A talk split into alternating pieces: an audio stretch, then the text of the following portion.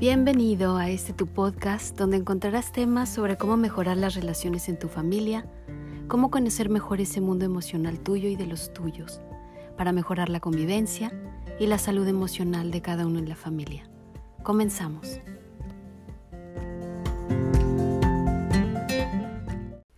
Me encanta compartir este tema con ustedes, que de verdad pienso que es algo que nos puede ayudar mucho en las relaciones en la familia, conocernos mejor. ¿Por qué? Porque existe una relación directa entre conocer a alguien y amarlo. En realidad, no podemos o se dificultaría mucho más amar a alguien cuando no lo conoces, cuando está lejos, cuando no convives con esa persona. Durante nuestra vida vamos teniendo varios encuentros con personas. A veces esos encuentros se dan de manera muy superficial, simplemente nos saludamos, intercambiamos unas cuantas palabras y listo, ¿verdad? Pero para que una relación sea más profunda se requiere que nos frecuentemos, que intercambiemos impresiones, gustos, deseos, se requiere de conversaciones más profundas, de abrirnos más, y así nos comenzaremos a conocer y a ver qué tenemos en común, a ver qué podemos compartir. Si esa relación y esas conversaciones siguieran de modo superficial, sin compartir nada personal, es muy probable que esa amistad no siga creciendo ni desarrollándose y muy probablemente terminarán las personas por alejarse. Sucede lo mismo en la relación con los hijos. Necesitamos tener esos encuentros, esas conversaciones más profundas para conocernos mejor. Hay que conocernos de modo más profundo, más a fondo. No basta una relación superficial en la que solo nos digamos de pasada buenos días, buenas tardes, buenas noches. Si esto sucede, cada vez nos alejaremos más y esto, pues, muchas veces es causa de incomodidad, ¿verdad? En la, en la convivencia, en las relaciones, cuando estamos lejos interiormente, aunque estemos físicamente presentes, se siente un ambiente incómodo, se siente un ambiente tenso. En realidad, el mejor modo para empezar acercarte, es interesarte, interesarte en los gustos, deseos, ilusiones de tu hijo, poner ese interés en su mundo, en sus cosas, en sus luchas.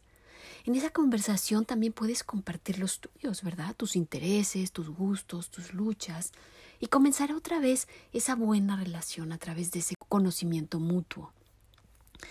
No trates de cambiar los intereses de tus hijos o de imponerles tu propia manera de pensar, solo comparte, y acéptalos tal como son. Poco a poco empezarás a descubrir todos los tesoros que tu hijo lleva dentro y que quizás no habías visto precisamente porque la relación era muy superficial. Hay algunas relaciones entre padres e hijos que se basan meramente en órdenes, órdenes acerca de lo que el hijo debe hacer, o en preguntarles acerca de sus calificaciones, de su desempeño escolar, o simplemente en expresarles lo que no les agrada a los padres para que actúen de modo distinto.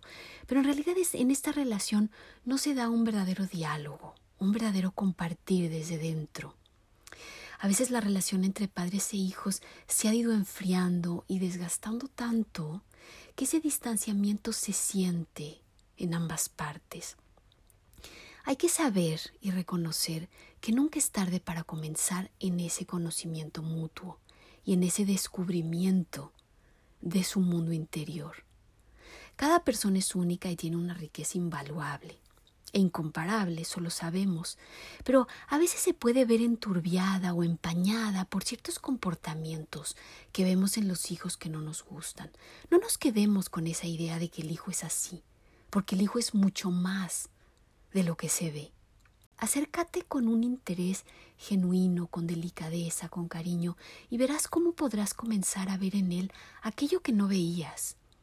En ese descubrimiento de lo que él es, de lo que él percibe, de lo que él siente, quizá encontrarás un poco de todo, ¿verdad? Alegrías, pero también puedes encontrar tristezas, puedes encontrar sentimientos de logro o puedes encontrar sentimientos de frustración, encontrarás no precisamente lo que quieras encontrar, sino lo que en verdad hay. Y eso está bien.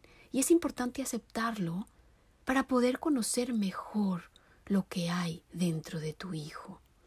A veces los padres no quieren en verdad escuchar lo que el hijo le pasa, solo quieren escuchar que todo está bien. Y eso es un error. Cada hijo es único y sus sentimientos y sus pensamientos son lo que son por alguna razón. Quiero compartirte una historia. José era un niño muy reservado, pero también era alegre, abierto, participativo, considerado con los demás. De pronto sus padres lo empezaron a notar, pues un poco menos participativo, más apagado, triste. Sus padres trataron de no poner mucha atención a eso y pensaban, ya se le pasará. Pasaban los días y el humor del niño era muy cambiante. Algunos días estaba bien, pero otros no tanto. Se veía una tristeza en sus ojos. Hasta que un día uno de sus padres se le acercó a preguntarle que qué le pasaba.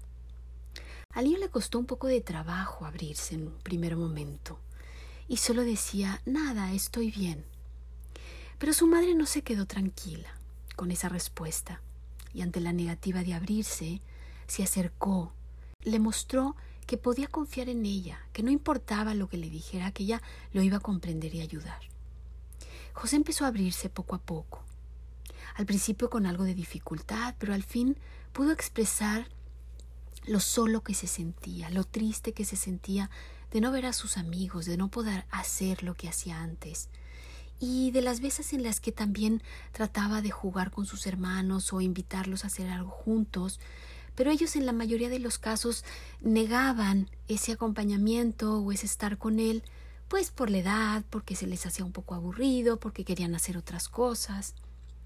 Su madre se dio cuenta de que, aunque esto podía parecer algo sencillo, para José era una situación mucho más profunda, de sentimientos de soledad, de sentimientos de tristeza. Esta conversación fue clave para que bajara la tensión en el hijo y para que los padres pudieran tomar la iniciativa de hacer más actividades con él que le pudieran ayudar y por supuesto esto los unió mucho más. Si llegamos al corazón de nuestros hijos, hemos alcanzado el mejor tesoro. No te limites a tener una relación superficial donde cada quien está en su mundo, pero, pero no se comparte en realidad nada. Siempre vea más y la vida familiar se tornará en una dicha.